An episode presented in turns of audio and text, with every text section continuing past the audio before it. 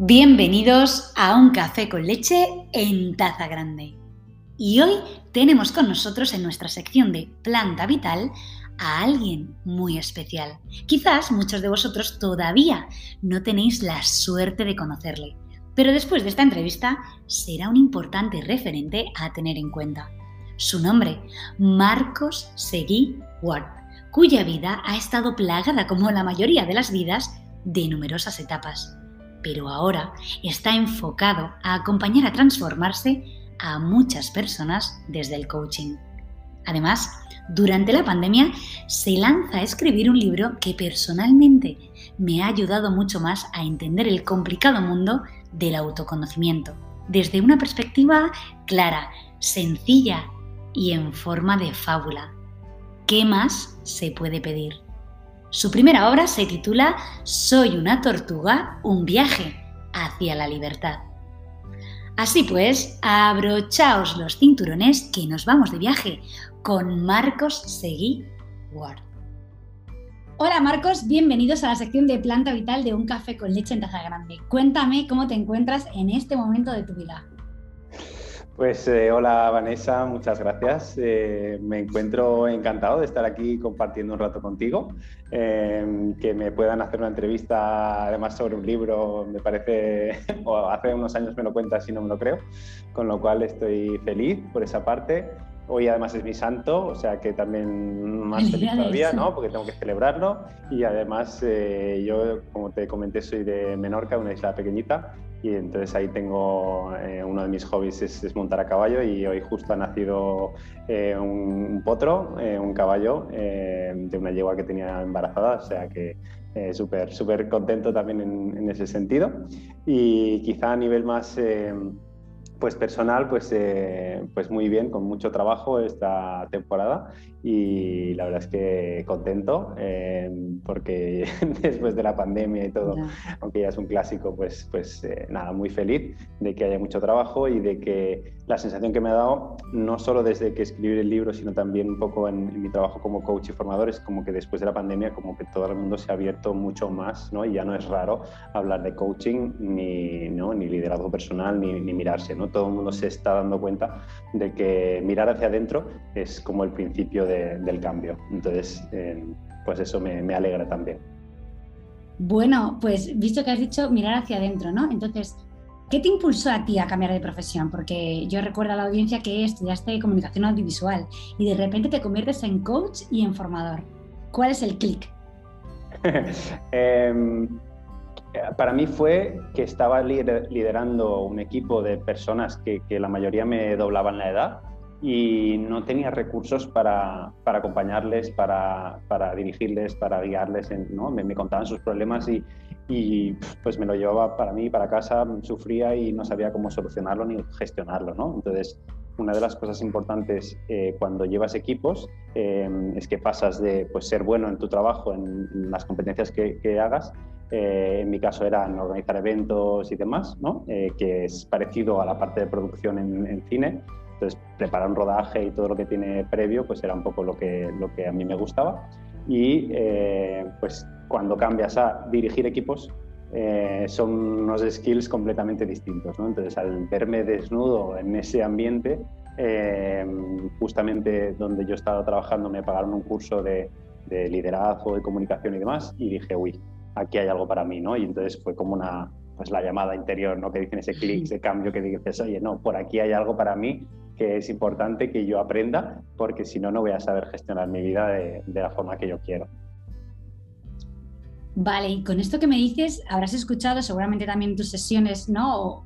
esa frase o esa tan manida frase que dice la gente no cambia, ¿no? Como que es una frase automatizada que lo dicen muchas personas, pero y ahora te pregunto como coach, ¿cómo cambia la gente?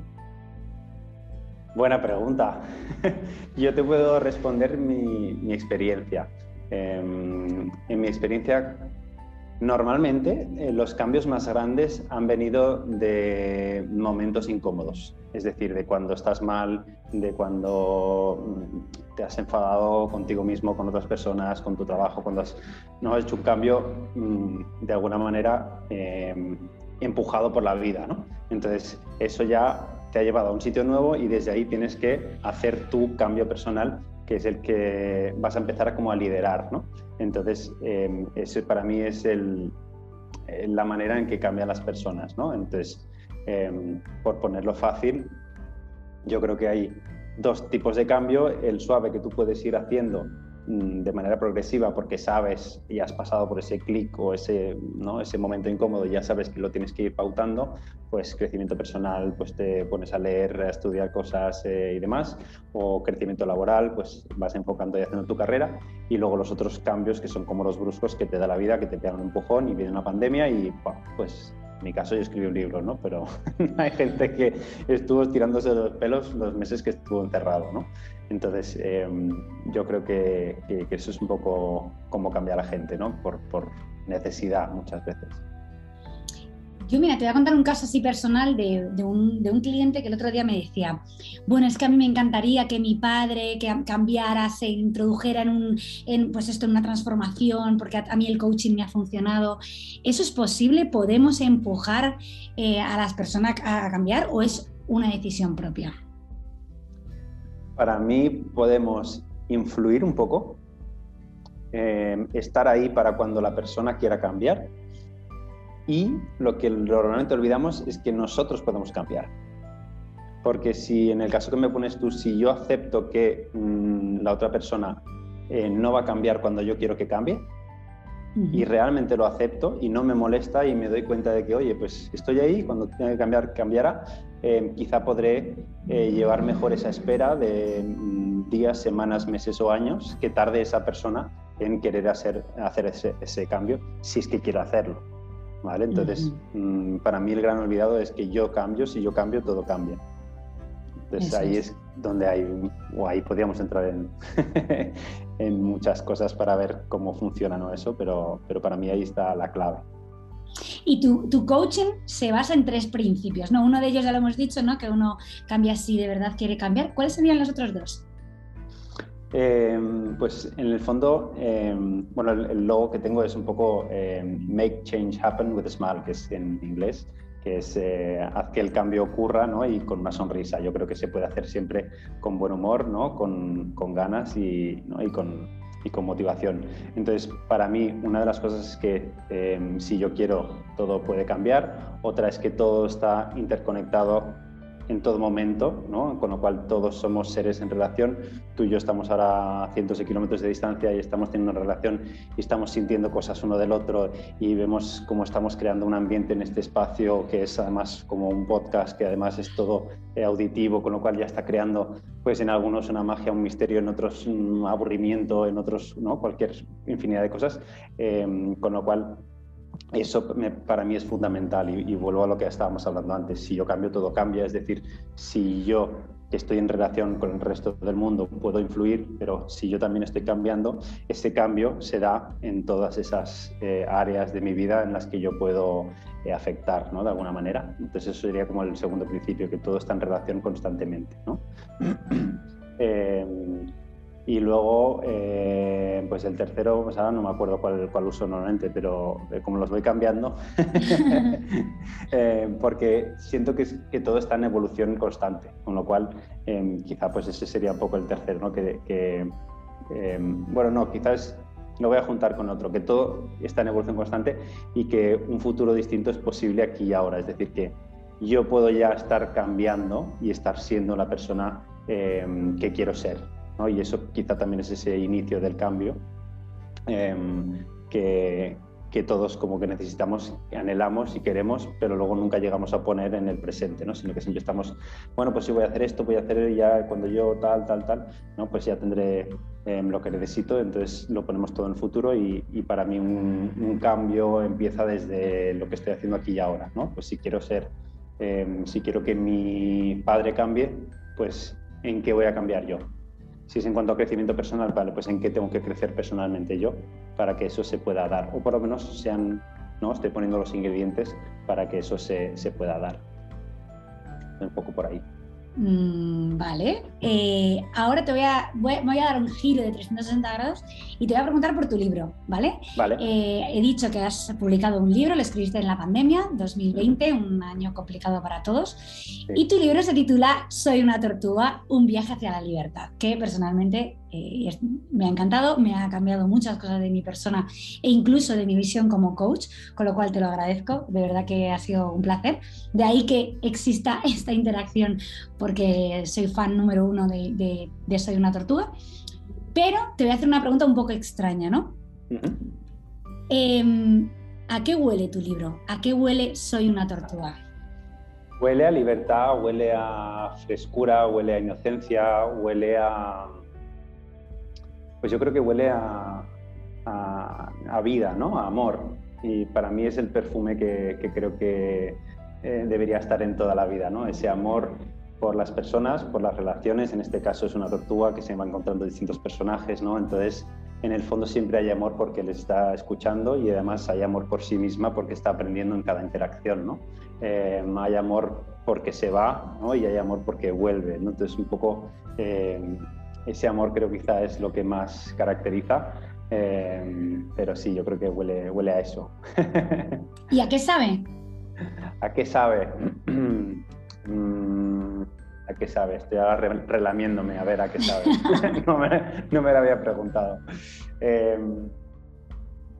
yo creo que, a ver, sabe em, a aprendizajes, sabe a sabiduría. Em, y sabe a, experiencia, ¿no? A, esas cosas que a veces ya sabemos, intuimos o creemos en ellas, pero a veces no las llevamos a cabo, o por lo menos nos va bien que nos las recuerden. Entonces, eh, quizás es el, sabor principal. y em, bueno, es un viaje hacia la libertad, ¿vale? Pero si tuviéramos que elegir un destino, si esto fuera un viaje, eh, ¿dónde nos lleva eh, Soy una tortuga? Al, fondo de nuestro corazón, ¿no? a nuestra esencia, a quién somos, a desnudarnos, qué hay debajo de nuestro caparazón. Em, nosotros yo creo que todos ponemos nuestras capitas, ¿no? Como para protegernos, porque eh, nos vemos expuestos en, pues eso, en nuestra infancia o en cualquier momento nos vemos expuestos a, a los peligros que pueden tener la vida a nivel relacional sobre todo y nos defendemos con lo que podemos ¿no? y muchas veces es poner una capa de protección esa, esa metáfora de la tortuga es un poco eso ¿no? es, es poner esa, ese caparazón para que no nos duela o nos duelan menos los ataques externos y, y, un poco pues yo creo que va hacia adentro hacia ver eh, tanto lo que hay que nos molesta que nos incomoda desde el presente ¿no? porque es un poco lo que ha venido eh, integrándose en nosotros desde ese pasado, ¿no? Entonces es un poco, eh, quizá un poco la, la, combinación de las dos cosas. Es nuestro interior desde el presente, pero con la influencia de ese pasado que nos ha marcado y nos ha dejado pues esas cicatrices, esas heridas, esas, eh, ¿no? esas pequeñas bolas incómodas que tenemos cada uno en nuestro interior y que vamos luchando cada día para, para superarlas. Y bueno, en coaching siempre nos dicen, hay que marcar un propósito, ¿no? Cuando tú escribes Yo soy una, soy una tortuga, ¿cuál es tu propósito a la hora de, escribir el libro? Mi propósito es, era em, acabar el libro. Es decir, de alguna manera parece una tontería, pero em, llevaba años pensando que quería escribir un libro. Mm, llevaba años pensando y, haciendo muchas pruebas y escribiendo muchos bocetos de, oye, pues, pues borradores que, no iban en ningún lado, pero que sabía que quería mm, publicar de alguna manera. Y entonces, em, el tener tiempo en la pandemia pues fue una excusa perfecta para marcarme y, y a mí en general soy poco ordenado a veces o poco estructurado, em, o me cuesta por lo menos estructurarme. Entonces, yo era de los trabajos en el último momento, ¿no? Pues si entrego el viernes, pues el jueves por la noche estoy acabando el trabajo por la noche eh, hasta las tantas o levantándome muy temprano el viernes para acabar de, de, hacer alguna cosa. Em, y entonces, pues algo muy importante para mí era terminar algo, empezarlo y acabarlo. Y algo que es tan largo, tan mm, trabajoso como, como, elaborar un libro, pues me parecía mm, pues algo, no sé, digno de, que sea un objetivo eh, importante para mí. Me daba primero la seguridad de enfrentarme a mí mismo, que siempre es incómodo publicar algo que otras personas puedan leer, eh, les pueda gustar o puedan rechazar algunas cosas o pueda, ¿no? Incluso que tú puedas tener una intención y, encuentren otra, en, bueno, un montón de cosas incómodas y quién soy yo, ¿no? Para escribir un libro y por qué me van a leer y, va a ser un rollo y a lo mejor esto, no lo sé, no lo van a entender y cómo lo voy a, bueno, todos esos miedos que, que te asaltan, ¿no? Con lo cual también ese era el subobjetivo de acabarlo, ¿no? El, enfrentarme a mis miedos, em, encontrar una estructura, em, encontrar una estabilidad dentro de lo que era ese momento también de, pandemia, pues me levantaba a las 6 de la mañana cada día y iba escribiendo y, yo creo que ese era el principal objetivo, aparte de, obviamente, pues... Mm, soy una persona que le gusta dar, ¿no? Cuando me preguntas algo soy de ayudar. Eh, entonces, mm, una de las cosas como coach o formador y demás y como persona pues siempre es ayudar a la gente y en esos, esas experiencias que he tenido yo en la vida pues mm, de alguna manera ponerlas ¿no? para, para, que estuviesen de una manera clara, sencilla y al final era escribir un libro que a mí me gustaría leer. ¿no? Es algo que los tipos libros de autoayuda que llevo leyendo desde los 14, em, 15 años pues pues mi referencia era un poco eso, ¿no? que, fuera sencillo, entendible para todo el mundo, que el que tuviese ya una parte trabajada a nivel interior, pues que pudiese profundizar mucho más y que alguien que nunca había leído nada, pues que empezase a inspirarse en lo que era el coaching, lo que era la, la, esencia de, de, la persona, bueno, de, de las emociones al final. Y Marcos, ¿por qué es una fábula? Porque es muy, es como tiene un cariz muy infantil. Eh, el libro es Soy una tortuga, la, protagonista es una tortuga, pero ¿por qué en forma de fábula? Em, lo pensé muchas veces y yo creo que es por, por ego, por el ego en el sentido de porque em, todo me parecía que estaba hablando de mí, me parecía muy, muy egocéntrico, ¿no? De escribir sobre mí. Si me inventaba un personaje me parecía como falso, una persona real, ¿no? Me parecía como que estaba tapando lo que era evidente. Eh, y entonces ponerlo en un animal eh, me, dio, me, dio mucha tranquilidad, me gustó, me inspiró y además le vi un poco un, montón de, mm, de la, o sea, un montón de metáforas ¿no? que podía eh, atraer que, quizá le daban un sentido más, más potente al libro o que a mí me gustaba más. Y, y también si pensaba yo como lector, digo, es que si es una tortuga, pues no tengo yo ninguna resistencia, ningún prejuicio contra, contra ese animal, ¿no? Es de los pocos animales que en femenino suenan bien, ¿no? Hay muchos que desgraciadamente no los podemos ni nombrar casi.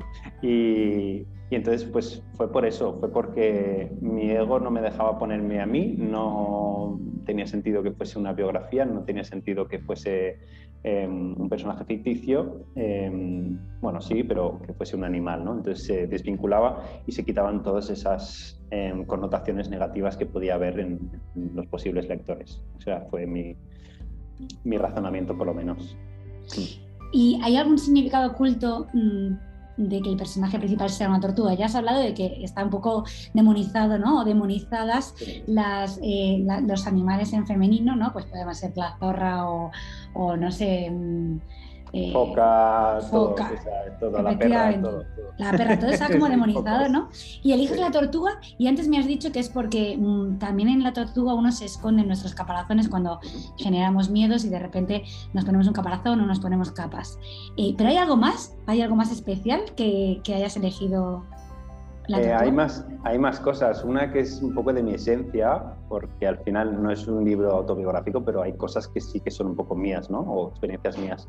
Entonces, la tortuga em, creo que es un animal muy característico de, la isla donde yo soy, que es, que es Menorca. Entonces, em, hay muchas tortugas de tierra ahí. He crecido con tortugas. Em, por todos lados hay, hay tortugas, ¿no? Entonces, me parece que además recoge la esencia de una cosa muy importante que tenemos en este caso los isleños, que vamos un poco más despacio que, que la gente pues, que en una gran ciudad. ¿no? Em, y eso para el crecimiento personal creo que es básico.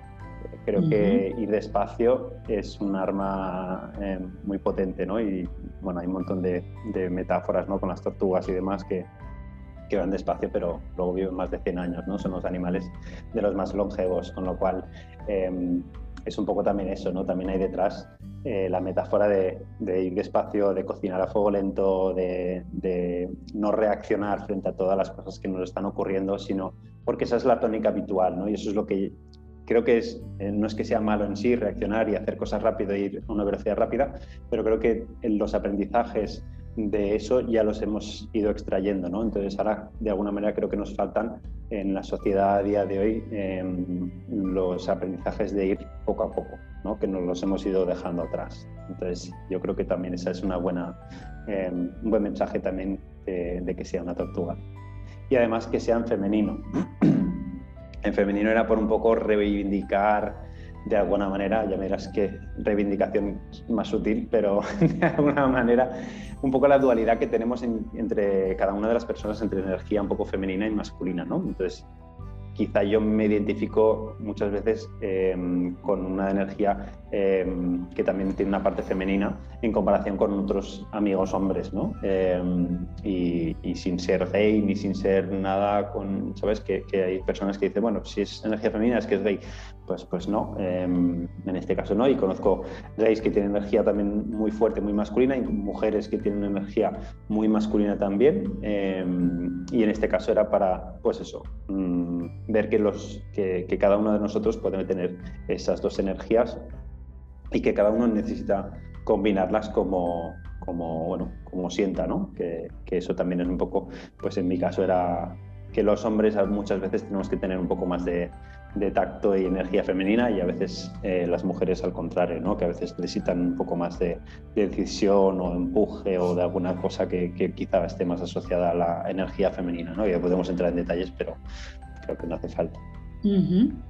Vale, hay una parte en tu libro que expone, y lo voy a leer, leer literalmente, sin misión es difícil tener energía para avanzar y tomar decisiones.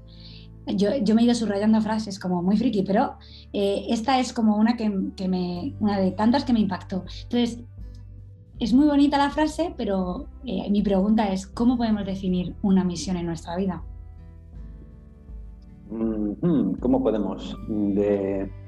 Se me ocurren millones de formas. Em, podemos hacerlo con una reunión en grupo, en amigos y decidirlo, ¿no? Y decir, oye, que me gusta y ver que nos conecta. Eh, podemos hacerlo pues tomando boli, papel y, apuntando un montón de misiones o cosas que nos gustaría hacer. Em, nos lo pueden dar. Entonces, por una motivación externa también somos capaces ¿no? de tener eh, esa fuerza para, para conseguir cosas. Em, hay un montón de maneras. Para mí, yo creo que la que más sentido tiene em, es la que sale de dentro, ¿no? Y, puede ser a corto plazo, largo, medio plazo o largo plazo, ¿no? Podemos hablar de misiones que se cumplen en años, que se van a cumplir. Bueno, aquí en Barcelona es que tenemos la Sagrada Familia que lleva eh, no sé cuántos años construyéndose y aún lo que les queda, ¿no?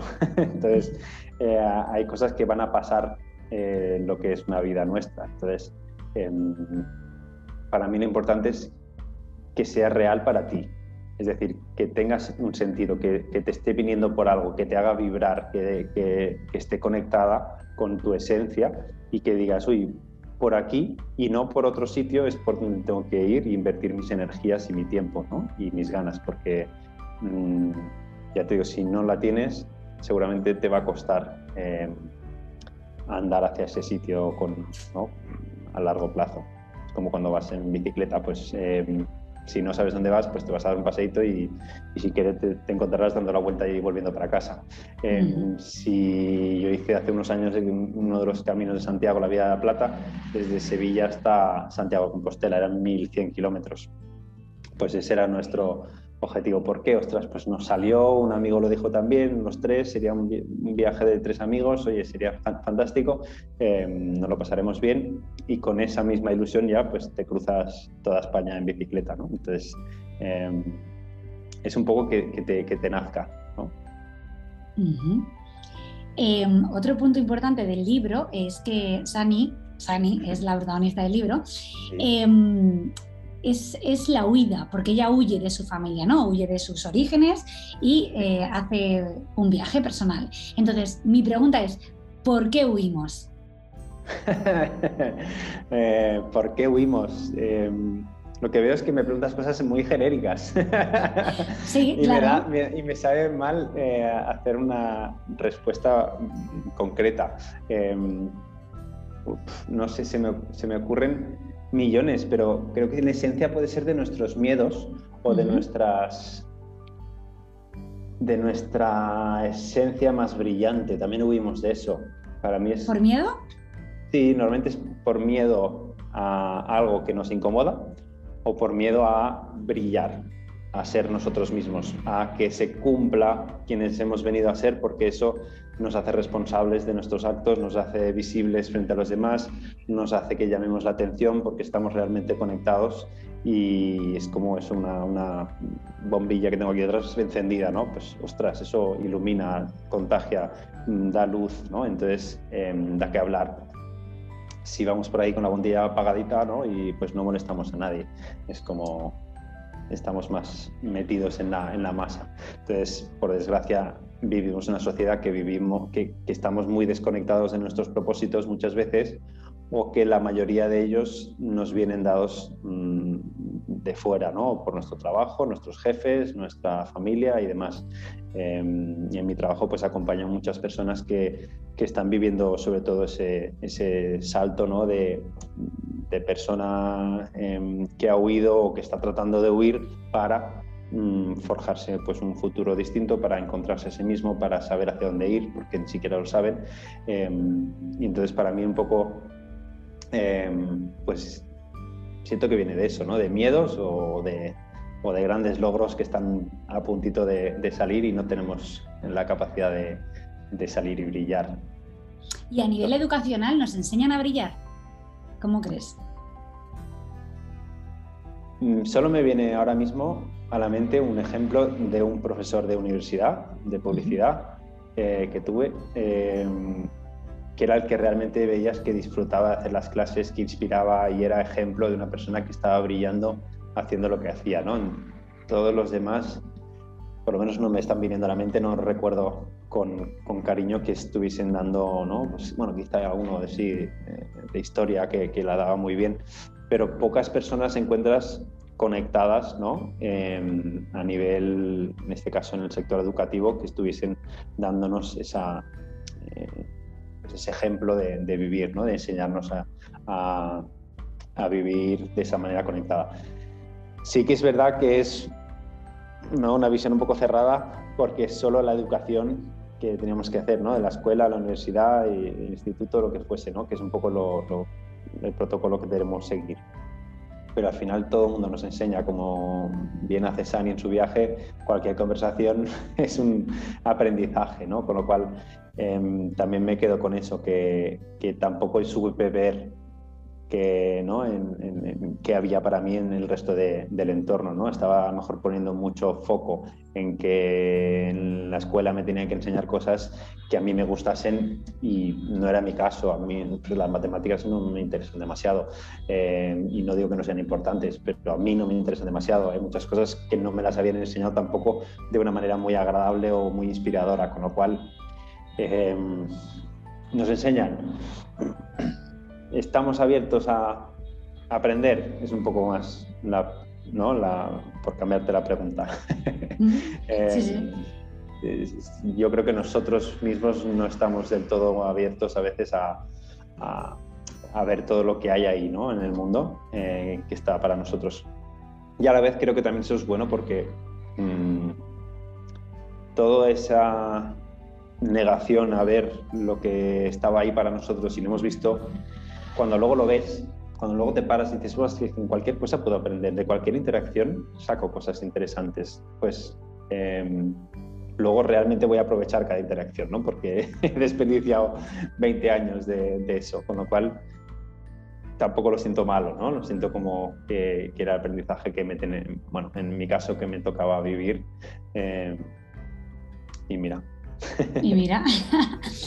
Vale, eh, te digo, en el libro hay un personaje súper, que ya, hablé contigo de Zeus. Zeus es eh, un caballo que tiene muchísima experiencia, que tiene sabiduría, que eh, le otorga a Sani una serie de principios, ¿no?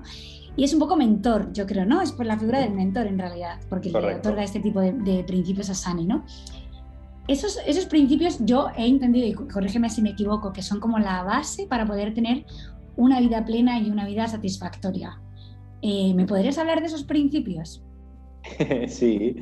Eh, sí. Eh, ¿qué, ¿qué, es lo que quieres saber exactamente de ellos? Bueno, ¿cómo llegas a esos principios? ¿Cuáles son esos principios? ¿Y cómo tenemos que vivirlos cada uno de nosotros?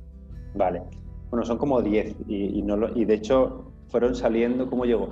Llegó un poco... Mm, esta es la parte de inspiración, ¿no? Yo cuando mm, estaba escribiendo, pues me iban viniendo cosas. Hay cosas que ya, ya las usaba, em, pues eso, que, que, todo se basa en el amor. Em, no los voy a desvelar todos, primero porque no me acuerdo exacto y no los quiero destrozar, y segundo porque así leéis el libro. Claro, eso es el objetivo. Em, pero venían un poco, pues eso, un poco de la inspiración porque mm, no eran frases que, cogía al momento, sino como que iba escribiendo y era de, vale, pues, ¿qué le pega de aprendizaje con este personaje? ¿no? Pues, eh, pues con el árbol, ostras, pues tiene, no sé, para mí tiene este feeling, crean esta relación, porque yo vengo del coaching sistémico, entonces ahí mm, vemos las personas un poco como, como sistemas que entran en relación con otros sistemas, ¿no? Entonces, Em, pues eso era un poco las relaciones que iba viendo que se creaban los personajes. Entonces digo, vale, pues ¿con quién se encuentra primero? Bueno, pues, pues con la lagartija esta que le dice tal, pues luego que se encuentra con el árbol, vale, pues luego con quién se encuentra con el río, vale, pues y cada una de esas interacciones como que iba saliendo y destilando alguna cosa eh, a modo de aprendizaje. Y un poco el Zeus es el que resume un poco también todas esas cosas que él ha ido como aprendiendo o, abriéndose a poder ver eh, y se las desgrana de una manera un poco más eh, estructurada. ¿no? Más que nada porque sí que siento que si no la fábula se queda muy todo en el aire, entonces la mente a veces necesita eso, yo siento que es como, ¿no? como algo ingrávido, ¿no? la, la, la cabeza es como hay un montón de pensamientos que no tienen gravedad y entonces está todo ahí mm, volando y entonces ponerlo en unos principios pues como que lo, lo aterriza un poco, ¿no? Entonces ayuda también al lector. De alguna manera, em, para mí era importante que el lector tuviese ese libro como un poco también de referencia, de ¿no? que sea un libro que tengas en la mesita de noche y, ay, no estoy bien hoy, voy a leerme un poco los principios, me los repaso rápido, aunque sea, ¿no? Eh, ya me he leído el libro, no hace falta que me lo lea entero, pero mm, voy a esa guía, esa, ¿no? ese decálogo que me puede ayudar en un momento dado. Y, y yo creo que también pues eso nos, nos ayuda también a, a tener un poco más de tranquilidad porque sabemos que en algún lugar, en, algún lugar ¿no? podemos revisar eso para, eh, para volver a revivirlo y, a, aprender de ello o hacer lo que no estábamos haciendo que sabemos que tenemos que hacer.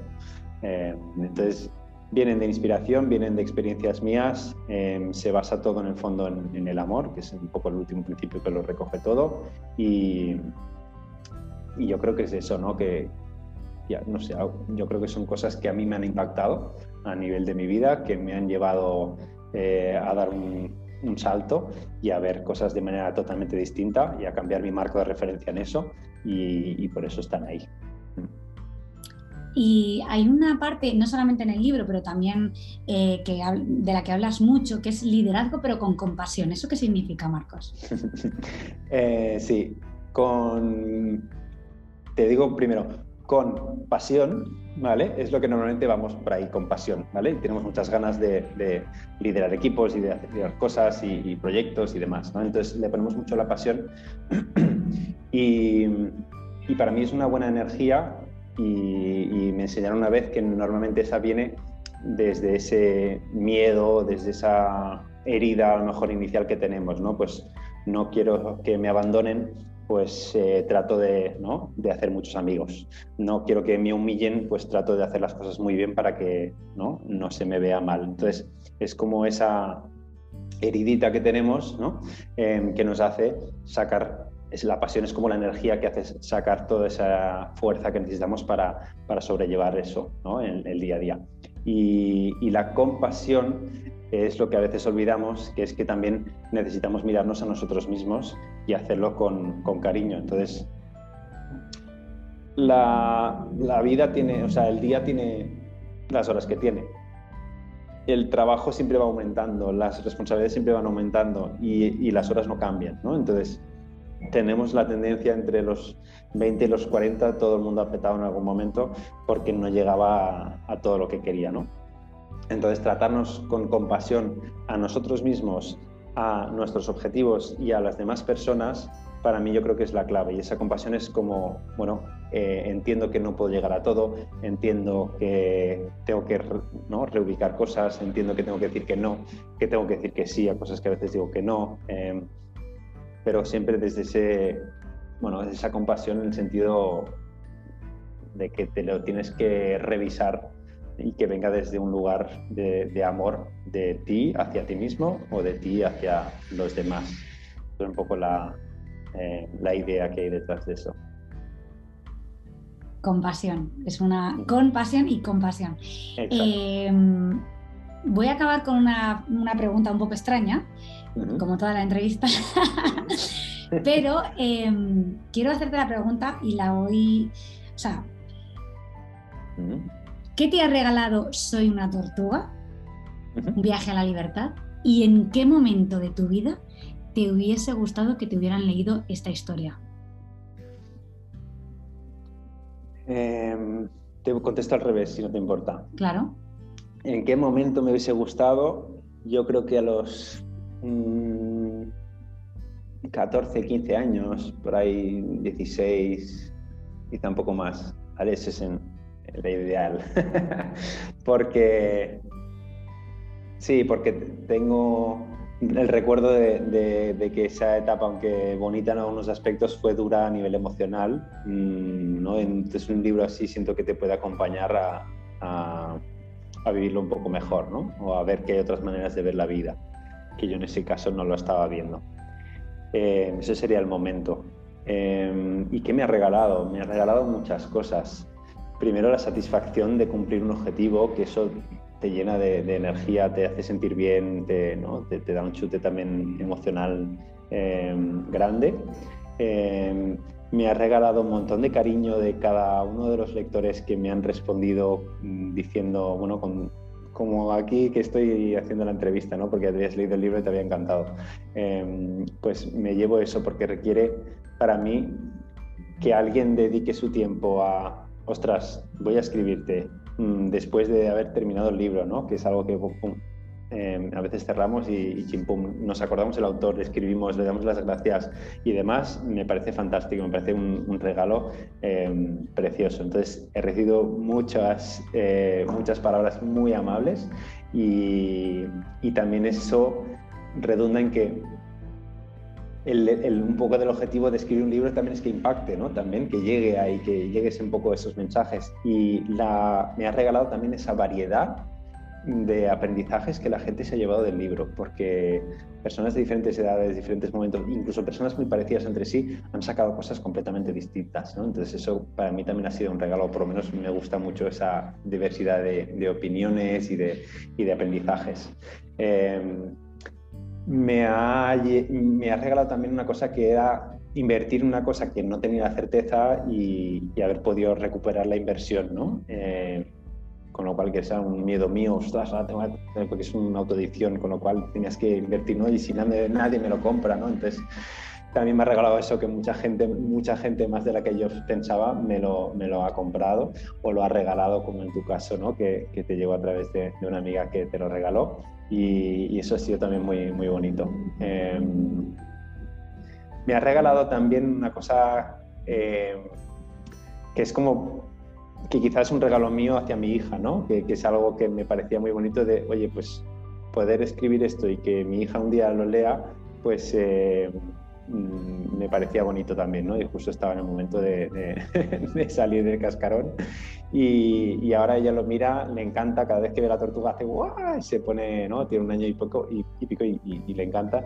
Y, ella tiene una costumbre de mirar las solapas de los libros y busca a los autores porque le encantan las personas y se ríe, ¿no? Entonces, claro, que abra la solapa y vea mi foto ahí y que se alegre, pues también es un, es un regalo también, ¿no? Mira, cosas tan triviales como esa, pues, pues eh, me iluminan el día. Qué bueno, Marcos. Eh, esta es una pregunta que, cierra, pero me gustaría saber si tienes algún lema de vida. Pues yo creo que es el que pongo siempre, ¿no? El, que te he dicho en inglés, make change happen with a smile, que el cambio ocurra eh, con una sonrisa, porque siento que somos seres en evolución, que constantemente estamos en el cambio, eh, aunque no nos guste a veces y que luego las velocidades de eso puede ser mayor o menor, pero, pero que estamos en constante cambio y creo que es un poco lo que me mueve ¿no? hacia adelante, que sé que vamos a ir adelantando y que, y que todo va a salir bien y soy como quizá muy optimista por naturaleza y, y por eso lo quiero poner siempre a toda una sonrisa, ¿no? que, que aunque los cambios, que creo que es algo duro para el ser humano, por lo menos para la mente, nos cuesta cambiar, nos incomoda en muchas ocasiones. Eh, entonces, poner una sonrisa eh, me parece que es algo eh, muy natural y a la vez difícil, con lo cual es un reto constante para mí y para la gente con la que trabajo. Pues hagamos que el cambio ocurra con una sonrisa, Marcos. Muchísimas gracias. Muchísimas gracias a ti. Ha sido un, placer. estar aquí. Sí, sí, Igualmente, ¿verdad? Muchas gracias. Así es que nada, todos a leer Soy una tortuga, eh, porque es maravilloso. Muchas gracias, de verdad, Marcos. Genial, pues gracias, que vaya muy bien.